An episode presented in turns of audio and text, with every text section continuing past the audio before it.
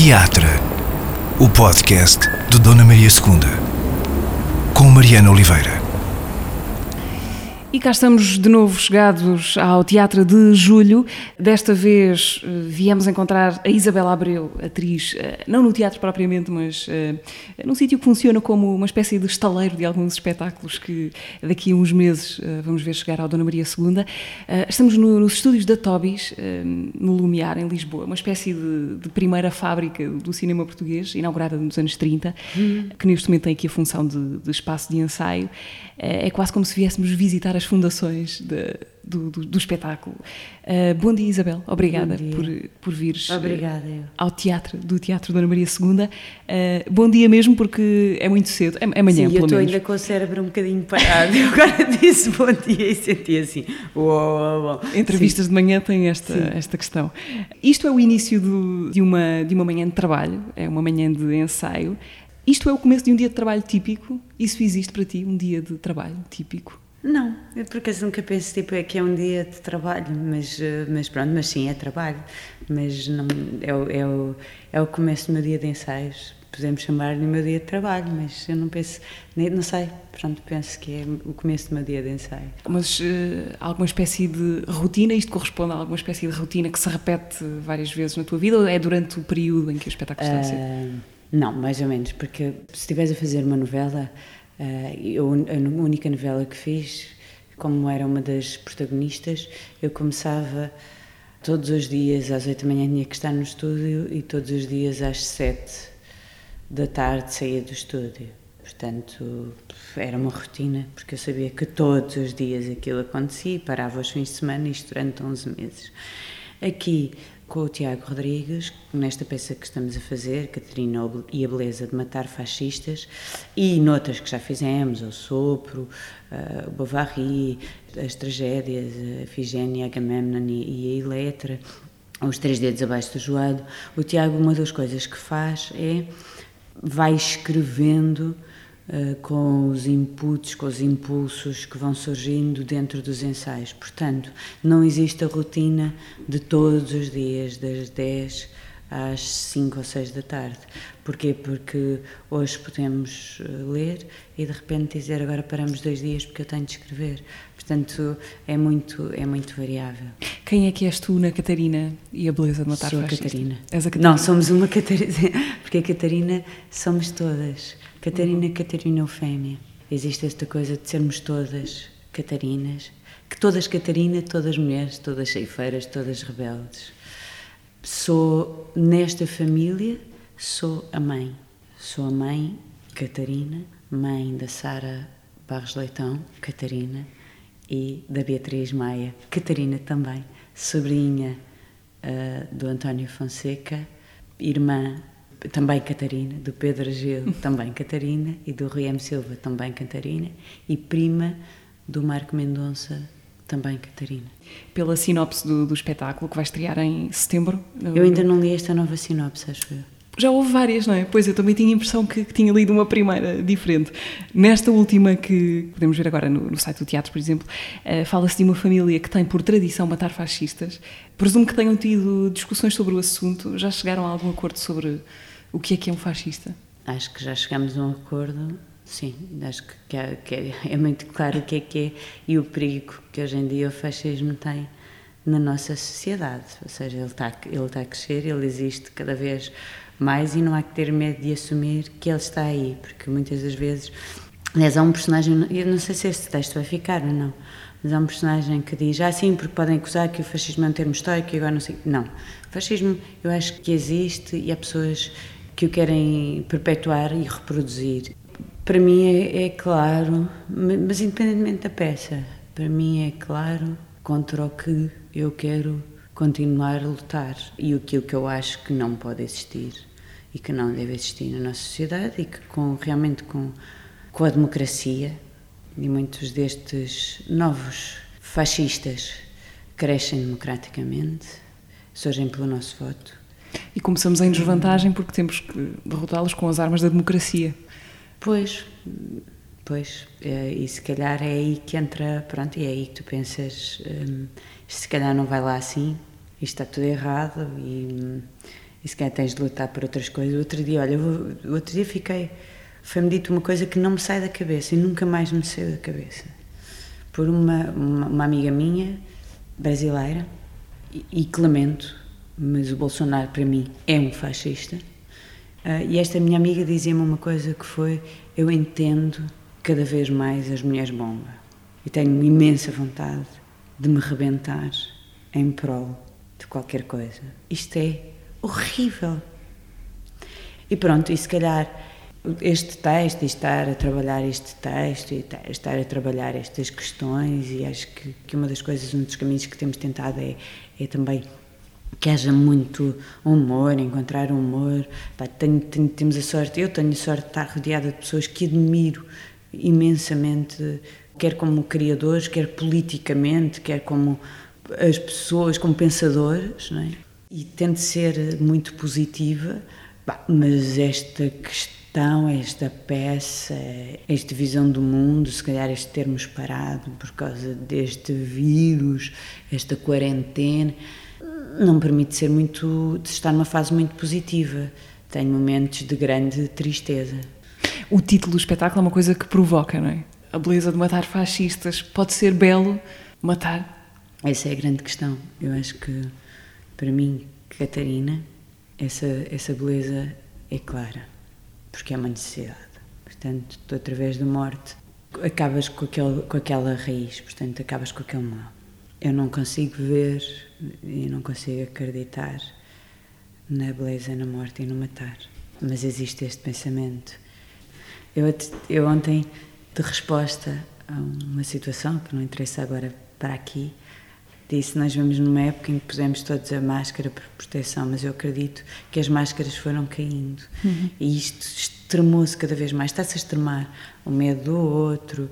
Aconteceu isso com, com, com a queda das Torres Gêmeas, acho eu. Uh, deixámos de viajar da mesma maneira, passámos a ter imensas regras de segurança, não podes viajar com. Começaste a duvidar do outro, mas do outro como. Uh, muitas vezes como religião, como cor, como pronto. Hoje em dia, essa dúvida é do outro que está ao teu lado e que é teu amigo. O que é que mudou na rotina de ensaios com, com a pandemia? A que espécie de, eh, de malabarismos é que estão eh, obrigados para conseguir cumprir as tais regras sanitárias. Eh, podemos imaginar alguns aspectos mais ou menos anedóticos, como é que, como é que se ama de máscara, por exemplo, uh, pois, como é que são os ensaios nesse aspecto? Como é que se ama de máscara é muito bom, não é? Como é que se ama, mas só com os olhos. Uh, eu, eu tenho, tenho uma grande sorte por estarmos no Teatro Nacional, e então no Teatro Nacional acho que há condições e dinheiro Uhum. para todas as regras serem aplicadas, porque esta coisa mesmo das máscaras, isto não é nada democrático, porque, olha, outro dia vi, vi uma, uma situação muito triste da janela do meu prédio, que foi um, uma pessoa que desceu e foi ao lixo, e eu pensei que ia procurar comida, e não, foi tirar máscaras. Portanto, isto não é democrático. É porque as máscaras custam dinheiro. O Teatro Nacional tem a vantagem de, de ter, quando começámos os ensaios, uma das coisas que aconteceu foi logo, foi-nos garantido Todas as regras de segurança foram-nos dadas máscaras, ensaiamos de máscara, desinfetamos a nossa mesa, temos desinfetante para a nossa mesa. Todas as cadeiras estão identificadas. Todas as cadeiras estão identificadas. Tipo escola, quase, lugar da escola. É ali que senta. Para mim é ótimo, porque eu sou uma, gosto imenso desta coisa da, da regra de sentar. É muito raro eu mudar de lugar. E depois uh, tens, uma, tens um distanciamento social no ensaio, depois entras para o palco, retiras a máscara, Uh, tens de ter bom senso e não haver proximidade. Os copos estão marcados para não haver trocas de, de copos. Mas é isto, ou seja, as regras é. Eu outro dia, por exemplo, fiz uma coisa inconsciente que foi agarrei. Agarrei uma pessoa, é, é isso, é, é o meu lado que ainda não está adaptado Ainda não mecanizámos não, os interditos, os não, novos interditos. Ainda não, não, mecanizei o interdito, não. Uh, esta Catarina e a Beleza de Matar Fascistas é um espetáculo que vai, vai chegar ao Dona Maria II só em abril de 2021, antes disso vai estrear em setembro uh, no Vila Flor, em Guimarães. Às vezes escapa-nos um bocadinho esta dimensão da, da longa preparação, do longo caminho que um espetáculo faz até chegar a uma sala com público. O que é que é o espetáculo nesta altura? O, o que é que o espetáculo já é neste momento? O que é que o espetáculo já é neste momento? Uh espetáculo é, neste momento, há, existe uma, uma ideia do que é o princípio, meio e fim e de um alinhamento de cenas. Existe um primeiro ato já escrito, existe um primeiro ato já decorado e, e já é já, já é, é muito claro qual o caminho que nós queremos seguir. O que é que nós queremos com este espetáculo? Porque sabes quando nós paramos, nós começamos, nós tivemos uma semana de residência em março e depois fomos para São Paulo com o sopro. E estávamos em São Paulo quando isto tudo rebentou. Já viajámos com isto tudo tremido e depois foram cancelados os ensaios. E a semana tinha sido super produtiva, aquela, aquela semana de residência, e eu durante muito tempo eu dizia assim, como é que tu agora voltas a pegar nisto? O que é, que é fazer teatro agora? O que é que, que é que significa, o que é que tens para dizer, o que é que queres hum. dizer neste momento. O que é que ainda faz sentido continuar a dizer? O que é que ainda faz sentido. E, e, e, curiosamente este espetáculo, esta coisa do, de Catarina e a beleza de matar fascistas, e eu dizia assim, tudo aquilo que se falou naquela semana, pensava, tudo aquilo que se falou naquela semana, será que ainda faz sentido? E pronto, e à medida que isto foi avançando e que dentro de, cada um dentro das suas solidões e, avançando este tempo, eu fui percebendo assim, não, não, isto faz cada vez mais sentido, faz cada vez mais sentido, faz cada vez mais sentido. E pronto, e para nós é muito, eu sinto isso, que é, é muito claro sobre o que é que queremos falar. Isabel, uma das coisas que que tu fizeste nestes tempos, nestes últimos uh, meses em que tanta coisa mudou, foi acompanhar, digamos assim, o Diário da Peste do, do, do Gonçalo M. Tavares. Uh, tu deste voz e também imagem uh, ao diário que o Gonçalo M. Tavares escreveu e foi publicando no Expresso, na revista do Expresso. Um, eram entradas curtas, pensamentos breves, uh, impressões, quase fotogramas. Eu olho para aquilo quase como um registro sismógrafo do que foram, do que foi aquele período, aqueles meses. É super bonito isso, nunca tinha pensado, porque é mesmo um registro sismógrafo de, do, que do que foi aquele tempo. Como é que aconteceu isso? O que é que foi a ti que te apeteceu dar Foi voz? a mim que me apeteceu, ou seja, o Gonçalo começa, se eu não estou em erro, no dia 23 de março, e eu ia acompanhando esse diário como, como leitora. E eu acho que é o diário de 26 de março que eu leio e pensei assim: é para isto é muito, muito, muito bom e devíamos fazer qualquer coisa com isto. E mandei uma mensagem ao Gonçalo a dizer: Gonçalo, nós devíamos fazer alguma coisa com isto. E o Gonçalo responde: é teu, faz o que quiseres. Mas eu sou, eu muitas vezes tenho muitas ideias e concretizo muito pouco. Mas pronto, isto foi ficando e foi ficando a marinar. Portanto, eu ia lendo e pensava, isto devia-se mesmo fazer alguma coisa, mas fazer o quê? Fazer o quê? Fazer o quê? Surgiam muitas leituras e, e as pessoas começaram a fazer muita coisa a nível de leitura e eu, no dia 10 de abril, peguei no texto de dia 2 e experimentei ler. Portanto, fazer uma coisa filmada comigo a ler. Disse, não, isto não funciona. E estava a limpar a casa e pensei, é isto e agarrei-me o telefone e, e, fiz um vídeo comigo a aspirar e a seguir fui gravar o texto do dia 2. Filmei-me a mim a, a, a aspirar, montei e enviei-lhe como presente. E o Gonçalo responde: Mas tu vais continuar a fazer isto? E eu: não, então isto é dia 2, nós estamos no dia 10, não faz sentido, como é que eu agora faço? Vou voltar atrás, faço os vídeos que estão atrás, não faz sentido. Ele diz: não, fazes a partir daqui para a frente, ou seja, todos os dias te envio o texto que vai ser publicado, portanto, aquilo era um diário, não é? No dia 11 saía ao dia 10. Ele disse: eu hoje envio-te, hoje ou amanhã, dia 12, envio-te dia 11 e tu começas a fazer. E pronto, bem, e foi neste desafio, uh, e foi mesmo um desafio. Porquê? Porque foi super duro. Para o Gonçalo, eu sei que foi muito duro escrever, porque todos os dias produzir esse, esse tal registro é muito complicado e como é, que, como é que vais fazer e teres a obrigação de o fazer todos os dias. E para mim, filmar ao fim de algum tempo, eu filmei, eu, filmei, eu tenho seis horas de material, porque eu agora juntei os vídeos todos, são seis horas de filme, são seis horas de voz. E eu todos os dias produzia numa coisa que eu chamo Encontro às Cegas, enquanto o Gonçalo escrevia o texto, eu filmava as imagens. Portanto, eu não filmava para o texto que o Gonçalo tinha escrito. Ah, as, as imagens antecipavam-se? As imagens okay. eram feitas no dia do diário. E depois, a, coisa, a única coisa que eu fazia era fazer o diário sonoro.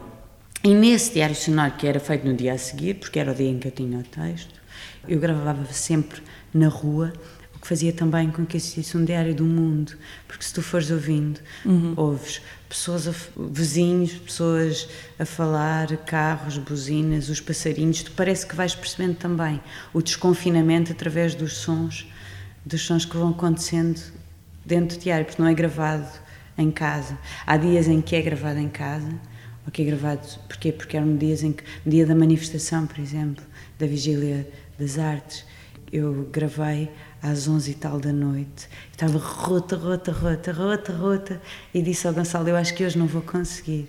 Era antes da meia-noite, eu mandei-lhe o vídeo e ele disse: Fogo, brava, parabéns por tudo e parabéns pela resistência. Porque, ou seja, porque tornou-se essa coisa da obrigatoriedade na minha hum. cabeça. Eu já não passava um dia sem fazer este diário.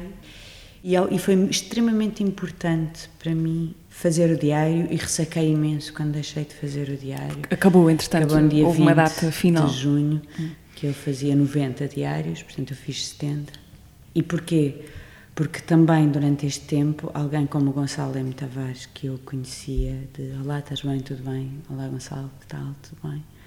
Passou a ser alguém com quem eu falei ao longo destes dois meses e meio, várias vezes por dia, todos os dias. E, portanto, de repente, quando para, ao fim de dois meses e meio, tu falas todos os dias, é lógico que ressacas e tens saudades.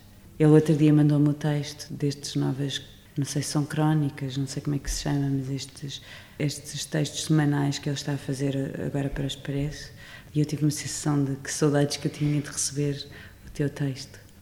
Esses textos, esses, ou melhor, a tua reinterpretação dos textos com, com o vídeo, pode, a melhor maneira de os vermos é no teu Instagram, não é? Lá estão, é, estão eu lá tenho, Eu concorri agora, pela primeira vez, concorri à DG Artes, porque eu queria muito uh, fazer uma instalação com, com estes vídeos, porque acho, acho que exa exatamente que são um registro uh, de uma época, são um registro de um momento do mundo, são um registro de algo que aqui na Venezuela, no Brasil, nos Estados Unidos, em Itália, na Turquia, na Rússia, na China, todos vivemos. Por exemplo, há muita coisa que é ali falada que todos podemos ler, que todos assistimos. Cada um de formas diferentes, não é? Porque estás em sítios diferentes, mas acho que foi um momento que foi do mundo. Toda a gente estava a falar da Sim, mesma coisa, não é? Isso foi, foi quase mundo. inédito, Sim. estar toda a gente no, no mesmo registro enquanto não há essa tal instalação, os vídeos estão instalados na tua, na tua não, página sim, de Instagram, se quiser. No fechado para obras. Lá ver, exatamente. Eh, já agora, o Gonçalo M. Tavares também aparece na programação já anunciada do teatro, em março do próximo ano, uh, com um espetáculo que vai ser feito a partir de um texto dele. O espetáculo chama-se uh, o, o, Dicionário da Fé. o Diário da Fé, uh, muito bom. Estava a fazer aqui um mix, um mix na minha cabeça, o Dicionário da Fé. Um, parar para ti, Isabel, é uma coisa que. Parar neste sentido em que parámos nos últimos meses, é uma coisa que te destabiliza, que te desarruma. Estou a escolher aqui a questão da, da, da subsistência, essa parte importante da equação, mas. Um, essa parte muito interessante, sim. porque eu já, fui, já tive de parar e não ter subsistência hum. é muito complicado. Portanto, a subsistência é mesmo uma parte muito importante e, e que infelizmente nem todos tem, temos acesso. Um... E, e, tu, aliás, foste uma das pessoas que tive um. Já falaste da vigília das artes, tens tido uma posição vocal em relação ao que se está a passar. E acho que é, é importantíssimo ter, é um momento que se serve para alguma coisa. Há um texto brilhante do Tiago Rodrigues, diretor deste teatro, que fala exatamente sobre aproveitar esta, as oportunidades. A, a crise não é uma oportunidade, que é uma frase uhum. que, que, vem sempre, e ele fala da lei seca e de alguém que diz: bem, se entendermos por vinho, uh, chegar a casa, bater na mulher, a bebida que nos faz não sei o quê, ser, sou contra, mas se entendemos a bebida espirituosa que acompanha uma refeição, aí não. Pronto. E aqui é a mesma coisa, que é a oportunidade, se existe oportunidade aqui, é exatamente para percebermos a precariedade deste setor e poder criar grandes, grandes alterações. Pronto. Porque pela primeira vez eu pude parar e ter esse lado de subsistência que me permite o quê? Parar e não estar com o pânico do que é que essa paragem significa. Pá, eu tenho vida, tenho família, tenho dois filhos e, portanto, eu parar significa se eu não tiver dinheiro para lhes pôr comida na mesa, não há dinheiro para pôr comida na mesa. Pronto. Uh, não, não recorro à minha mãe há muitos anos, poderia ter de recorrer, poderia ter de voltar à casa dela, poderia ter. Aqui, como estava no Teatro Nacional, desde janeiro deste ano até dezembro deste ano estou no Teatro Nacional, permitiu-me exatamente uma coisa que foi parar. Foi um tempo comigo, foi nós viajamos muito desde desde há três anos com o Sopro, temos estado muito fora de, de Portugal e estamos sempre pronto e isto permitiu-me mesmo, ok, agora sou eu comigo, com os meus em casa e, Parar sem a angústia do futuro imediato, do futuro imediato, a curto prazo. Tudo isto que aconteceu uh, e que tornou ainda mais evidentes todas essas questões da precariedade crónica do setor, em algum momento te fez questionar de forma um bocadinho mais uh, profunda do que simplesmente estar farto ou cansado de um dia de trabalho? Uh, questionar se era mesmo esta a vida que querias? ou está claro que é esta? Apesar de haver problemas e dificuldades, só podia ser esta? Há dois anos eu pensei em abrir uma loja de gelados e fui a Berlim de propósito, porque houve um amigo meu que abriu uma coisa que se chama Tezen Lab e o que é são kakigoris. Sabes o que são kakigoris? Não. Kakigoris é um gelado japonês, ele é japonês, mas abriu em Berlim esta loja. Kaki, é, o conceito é lindo de morrer, uh, porque são cubos de gelo Portanto, só aqui é super belo, porque imagina cubos de gelo gigante transparentes uhum. Que são postos numa máquina, são chama-se shaved ice, são laminados. Então, o gelado é como se eu estivesse a comer neve. Uhum. De ver aquela neve branquinha que se vê nos filmes, não é? Aquela coisa, depois a neve suja toda, aqui não, aqui é, a neve é branquinha, aquela coisa que tu metes na, já provaste neve alguma vez? Uh, Portanto, já provei imagino, neve. neve é, seja, um bocadinho mais que granizado. Não, não é nada Não, não é nada, não é granizado. Okay. Porque granizado é. Não, não, não. É Sim. É shaved ice. Okay. É laminar o gelo, laminar o gelo, laminar o gelo e depois podes pôr um topping. Uhum. E eu fui para Berlim porque queria muito abrir uma loja de caquigoris em Lisboa. Não tive dinheiro não tinha dinheiro para alugar um espaço, não tinha dinheiro para Ah, mas fazer... isso chegou mesmo a estar... Não, não, isso okay. estava mesmo... Uhum. Esta coisa dos caquigoris eu identificava-me também com o próprio conceito, com tudo o que estava, pronto. E, portanto, eu adoraria ter esta loja de, de gelados. Como a Cristina Vidal, ponto deste teatro, me dizia, é uma ideia ótima, quer dizer, até depois se vende gelados o ano inteiro, portanto, tens uma ideia espetacular. Pronto. Isto para dizer o quê? Eu nunca... Eu, eu imagino-me poder ser tudo Ok? Eu não tenho medo de ser nada. Não há nada que me metesse as costas para dentro e que eu dissesse, ai, não podia fazer. Quer dizer, há uma coisa que eu não poderia fazer porque ia desmaiar sempre que fizesse, que era cirurgias. Mas. Tirando de, isso? Tirando uhum. isso, epá, acho que era capaz de fazer muita coisa. Mas aí, pronto, foi isto que eu escolhi e é isto que me dá prazer fazer. Okay. Mas, mas eu vou dizer uma coisa eu, depois de estrear o Sopro em Avignon, eu tive a sensação clara de que podia parar de representar. Um, e pronto, isto tem continuado. Mas tiveste essa sensação porque atingiste uma espécie de. Não tem a ver com Avignon, teve a ver com, com o espetáculo. Teve a ver com tudo. Porque era difícil. Mas não teve a ver tipo assim, ai, fui a Avignon. Não é nada dessa poesia, estás a ver? Claro que isso teve um peso que é estar num, num cloître ao ar livre, Pá, o que nós vivemos, nós tivemos vários espetáculos com o Mistral, que é um, que é um vento, com ventos a 100 km por hora, portanto, que tudo esvoaçava, voaram as cadeiras de cena, pá, uma coisa absolutamente única, mas eu tive uma sensação com o sopro e depois de ter estreado ali, com o que nós vivemos e com, aquele, com o grupo todo e, e, o que se atingiu ali de plenitude e de, de confiança e de amizade, que foi a fazer aquele espetáculo sobre toda a gente que está na sombra, eu tive uma sensação de, ok, isto agora podia parar, missão cumprida, está feito. Quer dizer que é difícil continuar depois de ter a sensação de que aquilo foi insuperável? Difícil continuar não é porque eu estou aqui hum. e, deu e, e continuo a ter muito prazer, mas tive a sensação que podia parar, que é diferente, ou seja, não é sobre a dificuldade de continuar, foi sobre, ok, agora podia parar. Mas, mas opa, eu, eu acho que gosto mesmo muito e, e, e tenho imensa sorte porque trabalho com gente que eu gosto mesmo muito de trabalhar, portanto sinto-me muito feliz a fazer o trabalho com as pessoas que faço. A tua relação com o Dona Maria II é, é, é muito grande nos últimos 10 anos. Eh, não os contei, mas passaste muitas vezes uh, por aqui. Fala-me das viagens que tens feito nestes últimos anos. Uh, viajar pelo mundo com o teatro em português, falado em português, curiosamente. Viajar com os espetáculos conta como viajar ou conta como viagem a trabalho? Ah, eu conto como viajar. Olha, é, uh, tem, tem, tem várias coisas, já passou por várias fases. Tem uma coisa extraordinária que é, por exemplo, chegares a um sítio e ninguém fazer a menor ideia quem tu és, não uhum. tens historial nenhum, vales por aquilo que estás a apresentar. Neste momento há muitos sítios onde eu já vou repetidamente e onde o público já me conhece uh, por outros espetáculos. Depois, percebes que a língua não é uma barreira, que a língua não é uma fronteira e que podes estar a representar na língua que for. Não há assim tanto que se perca na tradução? Não, não, não, não, não. Nem, é assim, nem é na tradução. Tu podes dizer, há povos, por exemplo, há países que têm mais dificuldade ou que não estão tão habituados à legendagem. Portanto, uhum. há coisa de estar a ver um espetáculo e ser legendado.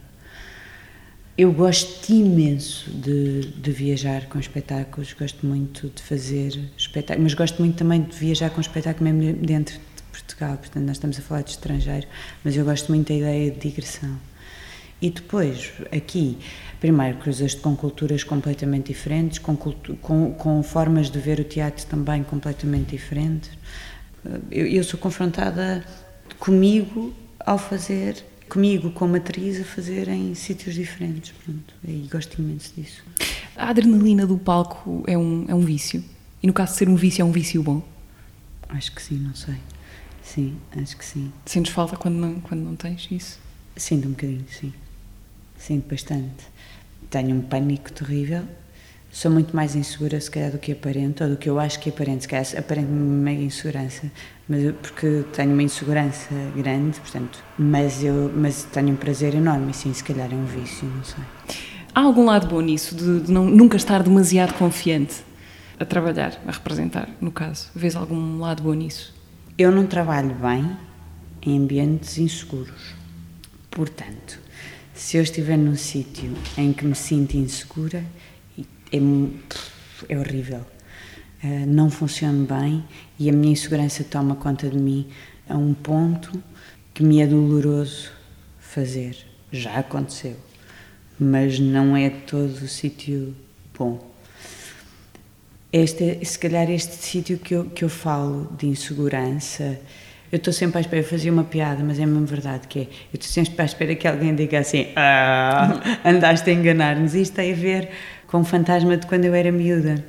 Porque quando andava na escola, eu fiz primeira, segunda, terceira e quarta classe, sem, sem estar inscrita na escola.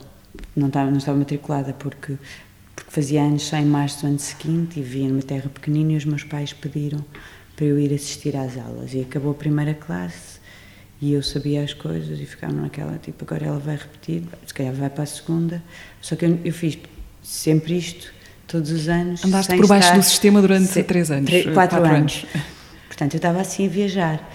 E tinha sempre, por isso é que eu digo, não funciona bem na insegurança, porque havia sempre um lado meu que me fez achar que às vezes eu podia não merecer estar ali. Lembro-me de uma vez ter desmaiado na quarta classe, ou seja, eu já, já sou pós 25 de Abril, portanto a minha escola já não era, não, não era Estado Novo, mas ainda tinha muita coisa de Estado Novo, tinha réguas, tinha cana da Índia, tinha fila dos burros, fila dos médios e fila dos bons, portanto, passavas assim por, por várias coisas com uma pedagogia especial.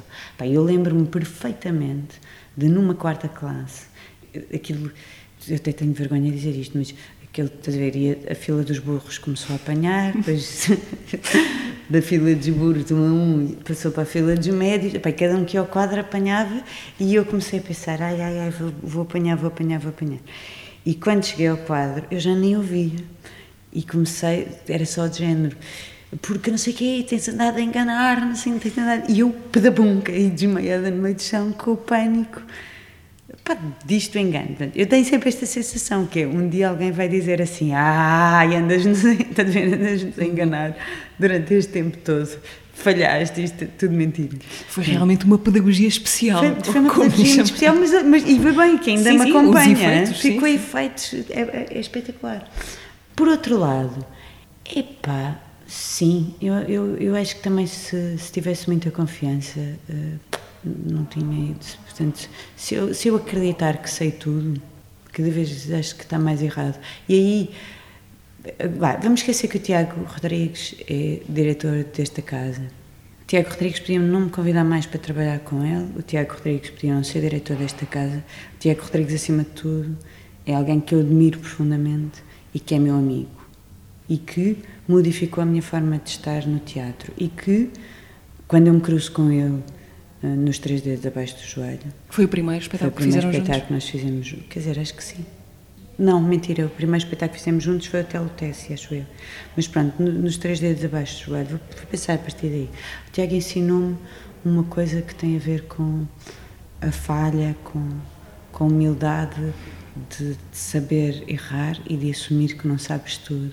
E deu aqui à tua frente fazer uma pergunta e disse, epá, não sei do que é que estás a falar a partir do momento em que estás neste processo, estás num processo de escrita e em que o Tiago te põe um texto num momento altamente embrionário e que pode ir todo para o lixo em cima da mesa para tu avaliares, como é que tu não saltas para cima de um palco também uhum. nesse nível de possibilidade de fragilidade? Achas que um ator tem de ser uma pessoa criativa? Consideras-te uma pessoa criativa? Acho que sim, não sei. Sim, acho que sim, não sei. Ok. E qual é que é a tua opinião pessoal sobre a Emma Bovary? Eu não gosto nada da Emma. Não? Não. Eu, ou seja, eu não gostei muito... Não, eu não gostei muito. Eu, eu tive algumas dificuldades com a Bovary e com a Emma Bovary que não tenho, por exemplo, com a Ana Karenina. Acho a Emma muito mais... Uma mulher mais deslumbrada, curiosa, mais jovem, estás a ver? Mais, como se fosse uma eterna adolescente, in, insaciável, insatisfeita. Tenho, e entediada também. Entediada. Por isso é que eu digo insatisfeita. Mas para mim eu identifico muito mais e entendo muito mais uma Ana Karenina do que uma do que tenho esse nível de identificação com uma Emma Bovary. Uh, Isabela, há outro espetáculo que tem a ver com a tua relação com o teatro, em particular, de que eu queria falar, até para perceber se esse espetáculo acende alguma espécie de botão trauma, que é o Blackbird. Um, como é que está a tua memória do, do Blackbird? Eh, é 2010, não é? Fazer 10 anos agora. Eu gosto, eu, bem, é um espetáculo que eu gostei imenso de fazer. Eu gosto imenso do texto. Foi um texto que é giro como é que se chegou lá. Porque a Kate Blanchett, que é uma atriz que eu admiro bastante, ensinou uh, em Sydney para a abertura do Teatro de Sydney. E ensinou Blackbird, era uma peça para dois atores. Eu pensei assim, pá, de certeza que isto só pode ser um grande texto, porque uma atriz como ela só pode ter escolhido um grande texto para ensinar. A, a minha memória é muito grande, olha que eu acho que me lembro muito bem de muito do, do espetáculo. Depois tenho memórias muito fortes, porque acho que foi o único espetáculo que eu parei na vida. É, é que há uns, uh, há uns meses, há uns meses, há poucos meses, o, o Nuno Lopes veio aqui ao podcast e falou da, da vez em que ele partiu um pé em cena. Sim, mas ele foi herói, foi, foi brutal. Mas, eu lembro-me foi ao mesmo tempo. Foi ao mesmo tempo? Foi. Okay. Eu até brincava. Há aqui uma espécie assim, de rubrica lesões. Não, não, eu dizia assim, uh... eu tinha, eu tinha, tive, tive ciúmes do Nuno e pensei, ah, fogo, então eu parti o pé, não, agora vou, vou, vou à mão. Tu partiste um dedo da mão? Sim. Ok. Nem foi partir, foi uma coisa que eu tenho agora, frequentemente, que é, isto sai, sai do sítio, este, o pulgar, e vira Pá, foi uma dor horrível, pronto. O Nuno, o Nuno foi pá, impecável. Dona Palmira Bastos, agora lembrando dos três dedos, que é a dicção da Dona Palmira Bastos é impecável. o Nuno Lopes foi impecável porque porque ele continuou o espetáculo mesmo com o pé partido. Eu fui muito mais fraquinha e era um momento que eu me magoava em cena mesmo. Uhum. E que todos os dias, durante, sei lá, um mês e tal de ensaios, dois meses, ia em cena, todos os dias, naquele momento, toda a gente achava que eu me tinha magoado a sério. Portanto, havia uma luta comigo e com o Miguel Guilherme, eu batia-lhe com uma caixa e fazia ah! e caía no chão e todos os dias pensavam, ela magoou-se. Pá, Até eu- ao dia. Até ao dia. Da estreia? Da estreia. Não foi da estreia. Não. Foi num dia, também foi num dia espetacular, porque estava o João Carneiro, crítico do Expresso, estava alguém do I, estavam imensos jornalistas. Não foi estreia, mas ficou registado, foi escrito sobre aquele momento. E houve um erro coreográfico, basicamente, porque quando eu ia bater com a caixa no Miguel, o Miguel ainda estava em movimento, não estava parado, e portanto o que aconteceu foi ele ainda está em movimento, eu estou em movimento e aquilo faz bum.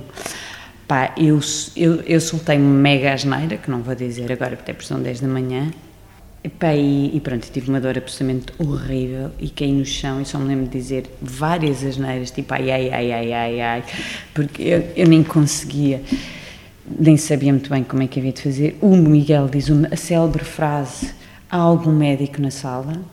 Alguém Ah, reagiu? Ninguém reage. E tens um momento muito bom que foi a Isabel que fazia, Isabel Inácio que fazia a direção de cena desse espetáculo.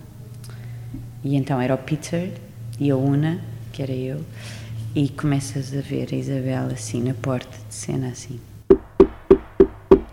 Peter? Está tudo bem, Peter? Comigo deitada. Porque ela, ela diz, eu pensei, se calhar isto é tudo mentira e eu não vou estragar o espetáculo, então em vez de ter entrado por ali adentro, resolveu bater e dizer Peter, está tudo bem? E o Miguel dizer, não, não, não está nada bem, e eu no chão a dizer as neiras, e a Isabel olhou para a minha mão, eu tinha o dedo virado ao contrário e disse, sai, sai, sai, sai, sai. Eu, ao sair, consegui encaixar novamente o dedo, para a mão inchar imenso. Depois eu disse: Não, mas vamos continuar, vamos continuar, vamos continuar. Porque tinha esse fantasma do Nuno Lopes, é mentira, não tinha nada. Mas, mas tinha, tens a ideia de, pá, de uma coisa que eu já não faço, sinceramente, que é que isto tem de continuar, aconteça o que acontecer. O mundo depende O mundo disso, depende, depende de disso. Não depende de nada. claro. O, mundo, o mundo depende de muito mais coisas do que o espetáculo continuar. Hum. E must go on, não.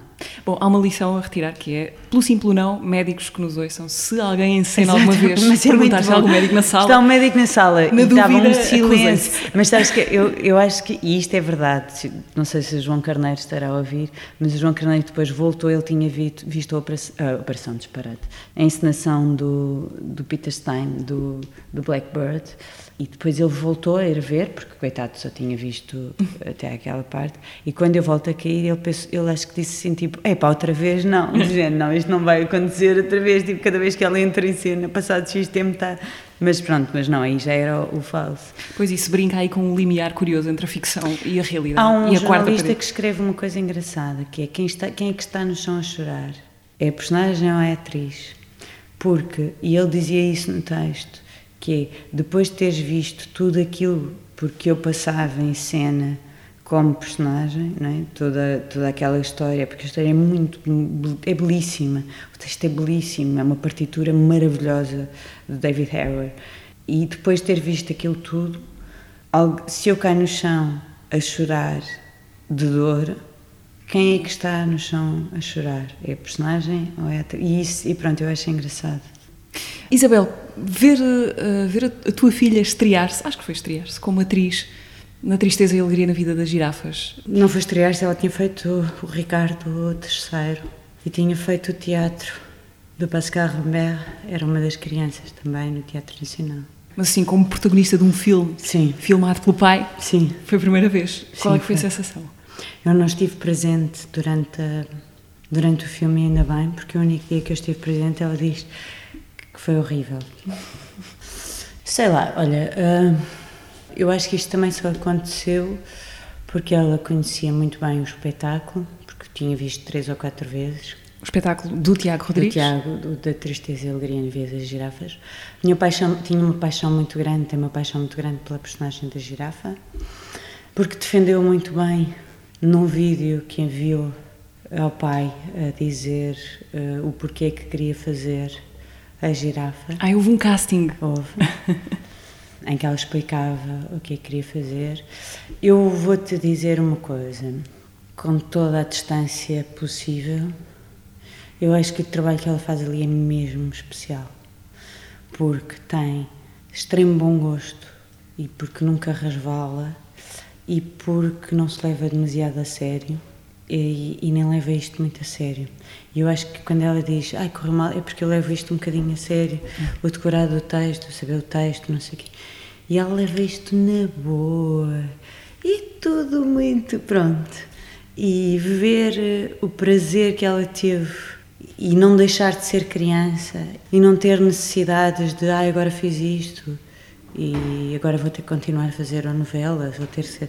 Pá, não ter nada disso, para mim, pá, acho fantástico e pronto, e foi uma experiência e foi um momento. E eu tenho, pá, fico uma, tenho uma admiração enorme a vê-la fazer aquilo.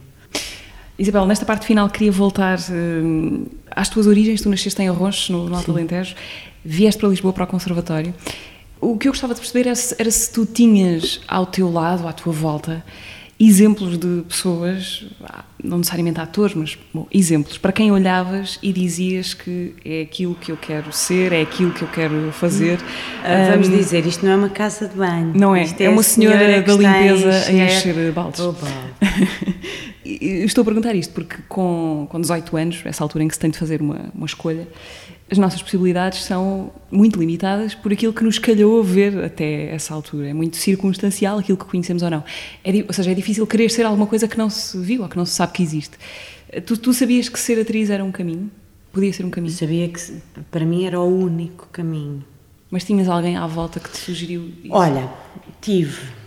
Tive tive duas coisas que eu acho que foram fundamentais. Tive um professor que se chama António Henrique Godinho Conde, que eu nunca mais me esqueci do nome completo, que foi meu professor de inglês em Arrons e português, que é tradutor.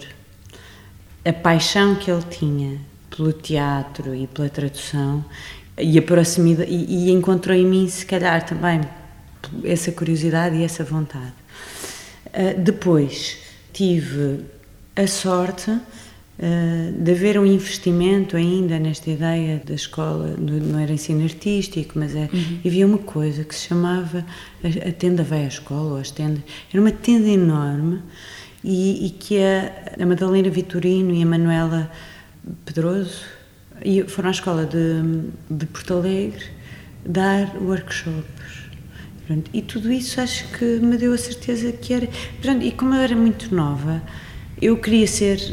Havia a coisa que eu quero ir para o conservatório e quero, quero, quero ser atriz, mas também tenho hipótese de poder parar um ano ou, ou o que for. E este ano vou tendo, se entrar, entro, se não entrar, arranjamos outra coisa qualquer e vou, vou estudar outra coisa qualquer durante este ano é que nem, nem sei explicar muito Não foi bem um problema? Porquê. Não, não sei explicar muito bem qual foi o clique. Ah, foi de ver, não sei o quê.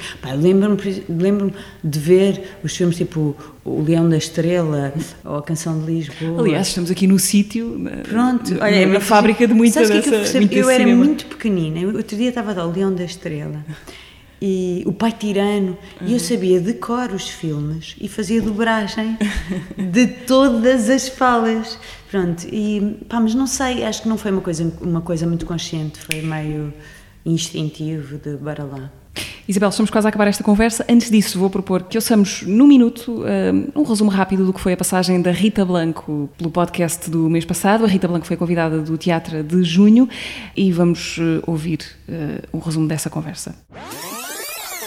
Eu acho que estou numa boa fase da minha vida de trabalho. Às vezes estou a fazer coisas assim, ah, como é que eu fiz isto?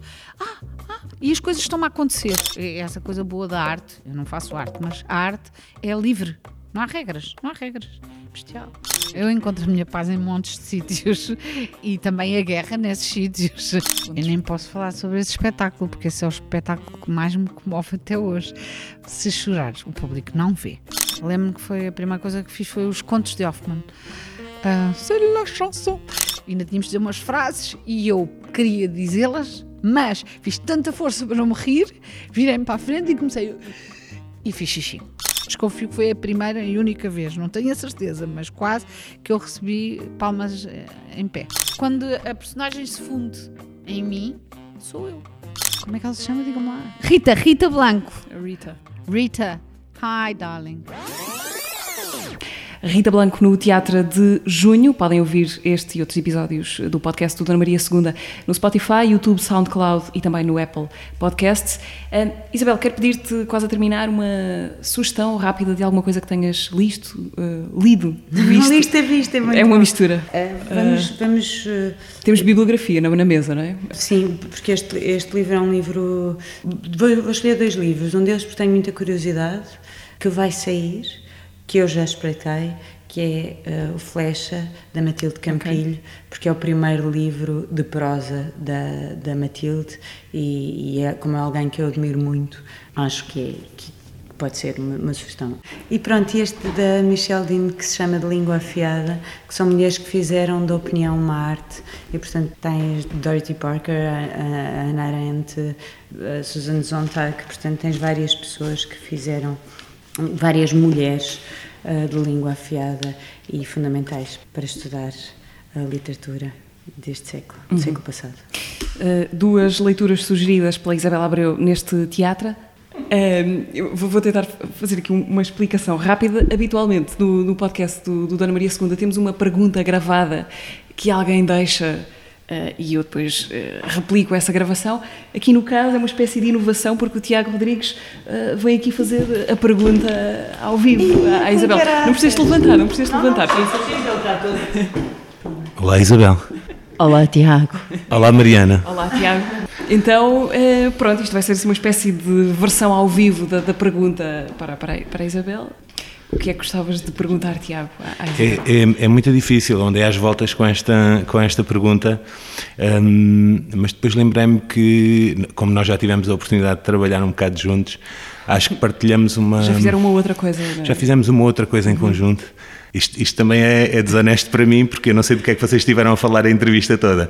Uh, estou a invadir aqui o espaço assim de repente, só para lançar esta pergunta, mas acho que temos em comum, a Isabel e eu, essa noção de que quando estamos em palco ou quando atores estão em palco, um, é como se estivessem na vida, mas mais.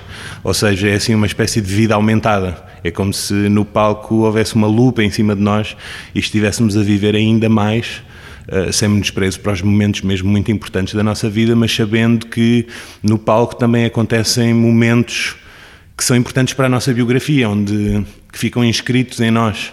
E a pergunta que eu tinha para a Isabel é, partindo do princípio que ela concorda com isto, que momentos ou que momento é que consegues recordar, vivido em palco, que tu sabes que, escrita um dia a tua biografia como merece ser escrita, merecia praticamente um capítulo?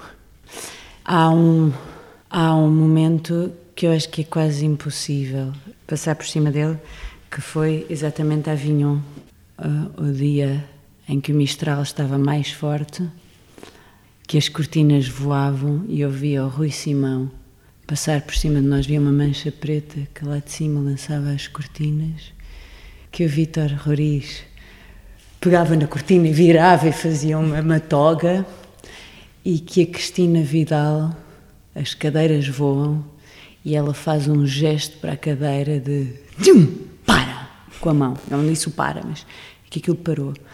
E houve, nesse espetáculo, que durante segundos, minutos, quase uma hora, eu pensei: isto vai parar, isto vai parar, alguém vai parar isto, eu vou levantar voo, nós vamos levantar voo, vamos lá com as cortinas, vamos lá com o chumbo.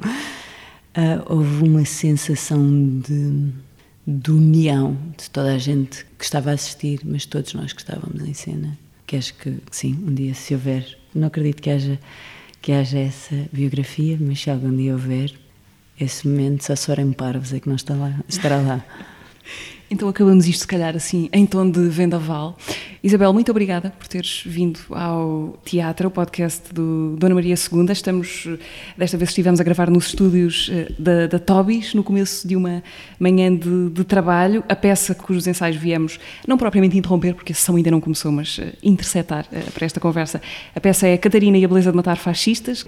Isabel, boa sorte para, para os ensaios e também para a abertura da tua loja de, de Kakigoris. Kakigoris. Ah, fixaste o nome, estás a ver? Vou confessar que apontei. Ah, ok. Escreveste com capa. Escrevi com ah, capa. muito bem. O teatro é o podcast mensal do Teatro Nacional Dona Maria II. A Isabela Abreu foi convidada de julho. Voltamos em agosto. O podcast não vai de férias, nós sim, mas o podcast não. Podem ouvir-nos e subscrever o teatro em alguma destas plataformas: YouTube, Spotify, SoundCloud e Apple Podcasts. Voltamos a ouvir-nos lá para o querido mês de agosto. Até lá.